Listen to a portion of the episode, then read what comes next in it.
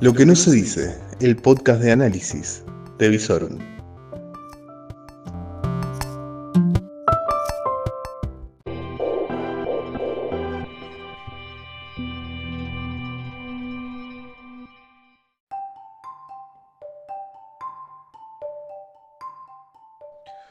Muy bueno, muy buenas noches. ¿Cómo les va? Aquí estamos. Ya largaron la bomba neutrónica.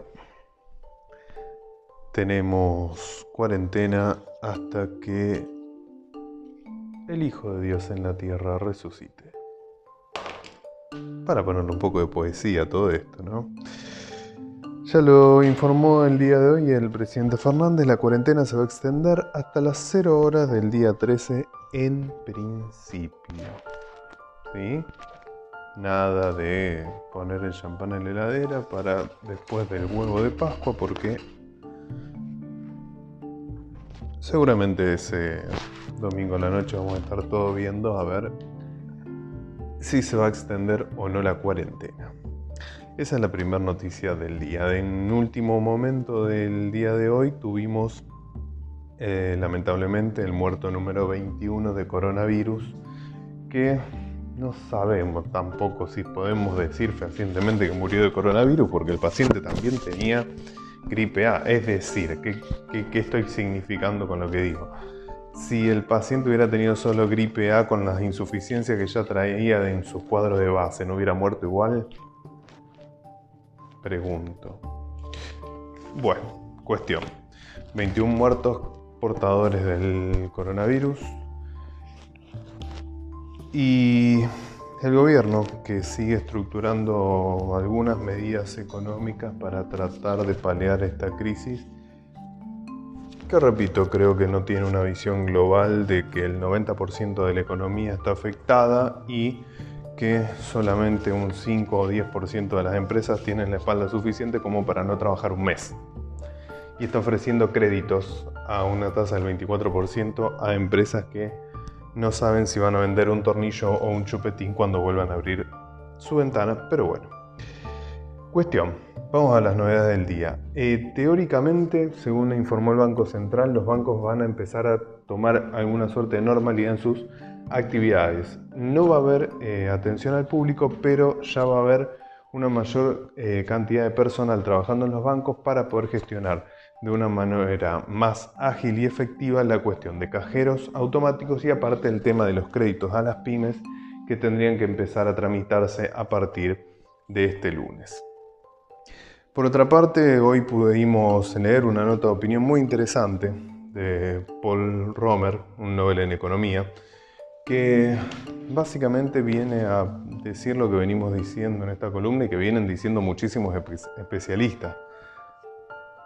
El virus con cuarentena no crece. Pero ¿qué pasa cuando termina la cuarentena? Termina la cuarentena y vuelve a crecer la cantidad de casos. Por lo cual es fundamental que se hagan testeos, no sé si masivos, pero sí una mayor cantidad de testeos, sobre todo en zonas donde hay eh, circulación doméstica. ¿Por qué? Porque de esa manera se puede detectar una mayor cantidad de enfermos, se pueden aislar a esos casos y se pueden evitar mayores contagios. Es fundamental mayores testeos, sobre todo para cuando estemos empezando a pensar en volver a la actividad cuasi normal, porque seguramente el retorno a la actividad no va a ser que salimos toda la calle y hacemos la vida de siempre, sino que seguramente va a ser con restricciones. Pero ¿cómo se van a dar esas restricciones? ¿En dónde se van a dar esas restricciones? ¿Qué vamos a hacer con las poblaciones sensibles? Todo eso requiere mayores testeos. Teóricamente, en el día de ayer habrían llegado mayor cantidad de reactivos, se habrían repartido en las provincias y recién mañana empezaríamos a tener una cantidad de testeos suficientes como para poder empezar a tomar decisiones de una manera más profesional y con mayor basamento científico. Bien, ¿qué más? En el día de hoy también salió el decreto de congelar los alquileres. En realidad no es un congelamiento de alquileres, sino que es un diferimiento de los aumentos. Es decir, si a vos el alquiler después de marzo te aumentaba un X cantidad de por ciento, bueno, vas a tener seis meses en donde ese aumento no lo vas a pagar. pero a partir de octubre sí vas a tener que pagarlo. Es decir, que no es que se congelan los alquileres, sino que te están haciendo un puente financiero, ¿sí? No lo pagas ahora, pero lo vas a tener que pagar en cuotas a partir de octubre. Así que yo les aconsejo que aquellos que puedan paguen el aumento que les va a venir en el alquiler, porque si no después en octubre van a tener el aumento del alquiler más el pago del aumento que no pagaron y no sabemos cómo vamos a estar en octubre. Entonces, todo aquel que lo necesite, tome el diferimiento porque no le va a quedar otra, porque aquel que no tiene plata en el bolsillo, claramente tiene que tomar este diferimiento. Es una buena herramienta. Pero tengan en cuenta que de octubre en adelante van a tener que pagar lo que no pagaron de marzo a septiembre. ¿Sí? No es un congelamiento, es un diferimiento. ¿Qué más? También pasa lo mismo con la cuota de los créditos hipotecarios. No se van a cobrar los aumentos ahora, sino que se van a empezar a cobrar a partir de octubre y se va a prorratear en cuotas el aumento no pagado. También se suspendieron los desalojos para aquellos casos en los cuales no estaban pagando. Todo esto por 180 días. ¿Qué más? Bueno, en el día de hoy salió un nuevo modelo de permiso para circular. Bueno, a este nuevo modelo de permiso para circular pudo acceder muy poca gente porque la página de trámites a distancia que es la página a través de la cual pueden tramitar este nuevo permiso nacional, que es un permiso que tiene una vigencia de 7 días y hay que renovarlo a los 7 días. Realmente no entiendo por qué han hecho este trámite tan engorroso. Si tenemos una nueva cuarentena hasta el 13 de abril, podría tener validez hasta el 13 de abril.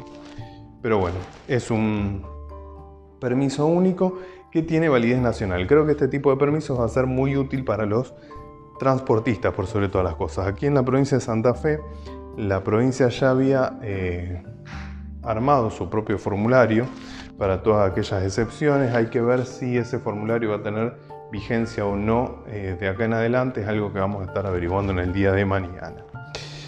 Y nuevamente la cuestión fiscal, la aquellos monotributistas que hubieran podido ser excluidos del monotributo o dados de baja de oficio, todo eso se suspendió para el mes de marzo. Es decir, que en marzo se suspenden bajas de oficio y lo que son las recategorizaciones automáticas.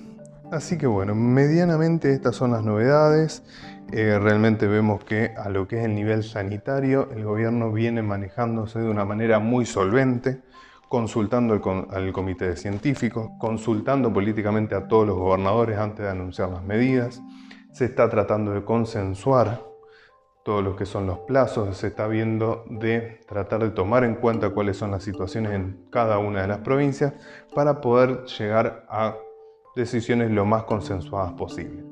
La realidad es que las decisiones que tiene que tomar el presidente en este contexto no son fáciles, por lo cual se está apoyando mucho en los gobernadores y en coordinar por sobre todas las cosas con el gobernador de la provincia de Buenos Aires y con el jefe de gobierno de la ciudad de Buenos Aires, donde son los dos epicentros de lo que es esta epidemia.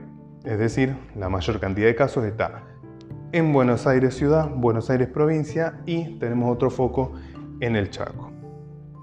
Así que bueno, por eso se va coordinando, por eso vemos que siempre antes de los anuncios tiene esas reuniones y teleconferencias con, con los diferentes, diferentes autoridades y así se van tomando las decisiones en esta, en esta epidemia. Eh, la verdad que la cuestión sanitaria se viene manejando muy bien. La comunicación de la cuestión sanitaria viene también siendo muy acertada, tomando alto protagonismo el presidente, siempre acompañado con algunos de sus ministros. La realidad es que el manejo de la crisis sanitaria tiene pocas cosas para discutir, salvo el tema de la estrategia de testeos que a partir de mañana estaría empezando a revertirse un poco porque van a aumentar la cantidad de testeos que se van a realizar. Como siempre, mi crítica es la, poca visión integral que se tiene para tomar medidas en la cuestión económica. Claramente, la cuarentena tiene una consecuencia económica. No estamos diciendo que la consecuencia económica sea culpa del gobierno nacional, sino que ante las consecuencias económicas no se están atendiendo a los sectores que hay que atender. Los sectores que hay que atender son aquellos sectores productivos que no están pudiendo producir.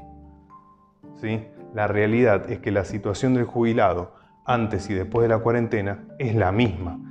Venía teniendo una jubilación de hambre, sigue teniendo una jubilación de hambre. La situación de aquellos que tenían planes sociales es similar a la anterior.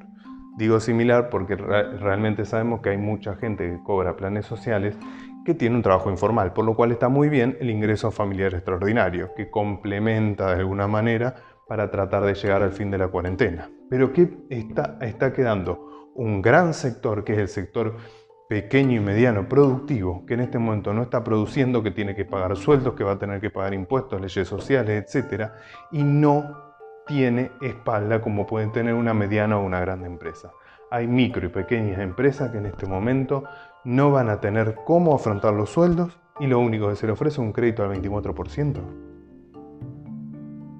Realmente creo que aparte, aparte que son créditos que hay que hacer los trámites, etcétera, realmente en esta cuestión creo que el gobierno sí está fallando y no ve la crisis que se avecina en la cadena de pagos, por lo menos por la parte de salarios y por la parte de pagos de proveedores. Va a ser muy duro, creo que todavía quedan algunos días para que se vayan revertiendo algunas decisiones, queda todavía la herramienta del repro que estaban analizando hacer un repro flexible y ágil de obtener, que podría ser realmente una gran ayuda. Así que bueno, vamos a ver si en estos próximos días el gobierno logra revertir y poder asistir a esos sectores. Y va a quedar, por último, eh, aquellos micro y, pequeñas empresas que no, ni siquiera tienen personal, pero que en este momento no están generando ingresos. Por ejemplo, albañiles. Si hay albañiles que facturaron bien porque tuvieron buenos trabajos, no estaban en las categorías A y B. Albañiles, plomeros, yeseros, colocadores de aire acondicionado, oficios como gasistas, eh, un montón si trabajaban para obras grandes, que trabajan en blanco, esos profesionales tuvieron que facturar. Y si facturaron, seguramente no estaban en la categoría ni A ni B.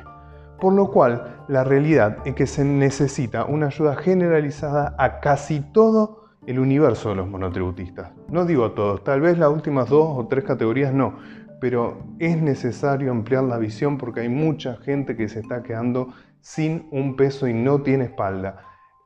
A ver, veníamos de una Argentina en mega crisis donde muchos estaban viviendo al día y endeudados. Imagínense con 24 días que no va a generar ingresos. Ese es el sector que le está faltando apuntar y desde mi punto de vista lo veo muy solo al presidente. Lo veo solo en cuanto a equipo para afrontar la crisis de manera integral. Lo veo solo, lo veo con un equipo que no es solvente en materia económica productiva Creo que el ministro que eligió era un ministro para resolver o tratar de resolver el tema de la deuda, que ya vemos que vamos camino a un default, que seguramente será declarado con el levantamiento de la cuarentena. Eh, y no veo un equipo económico que esté a la altura de las circunstancias. Que no es fácil, no es fácil creo que para ningún equipo económico, creo que cualquiera que tomara eh, la cartera económica de manera integral tendría un desafío muy pero muy grande.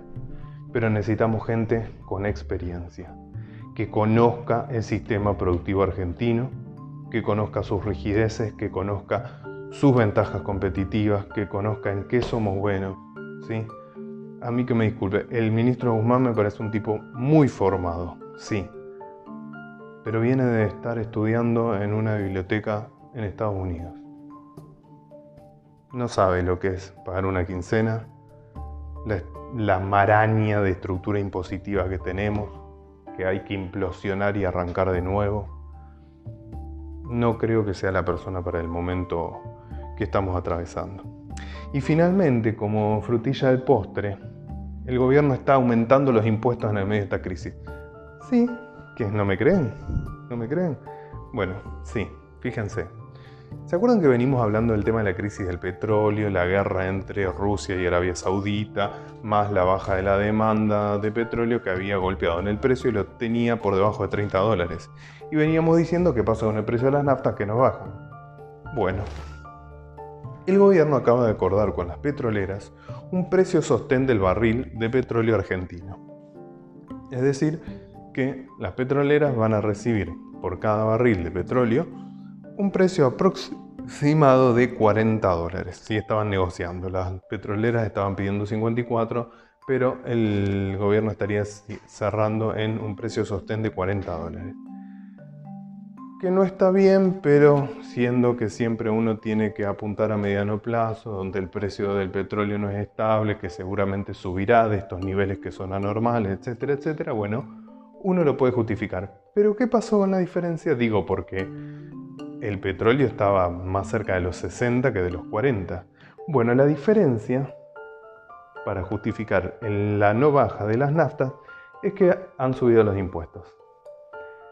Entonces sí, señores, vamos a mantener el precio de la nafta para poder cobrar más impuestos. Así estamos en esta Argentina con una economía que ya venía transitando una enfermedad complicada a la cual le agarró coronavirus. Y veremos cómo en mayo, después de atravesar por lo menos la primera parte de esta crisis, veremos cómo continúa del coronavirus, veremos cómo deja al enfermo, que ya venía bastante maltrecho, y de qué manera el equipo médico encabezado por Alberto Fernández tiene o no alguna respuesta para poder empezar a sacarnos. Realmente creo que se viene un semestre muy pero muy complicado. Ni que hablar el resto del año y vamos a ver, son muchas las variables que va a tener que atender en cuanto a la economía luego de que se supere la crisis sanitaria. Así que bueno, así venimos transitando esta cuarentena. Estamos aislados pero no solos, siempre interconectados, siempre cerca a través de bueno, estos podcasts. Nos pueden seguir en redes sociales, dejar comentarios, mensajes y ya saben, estamos aislados pero en contacto. Hasta mañana.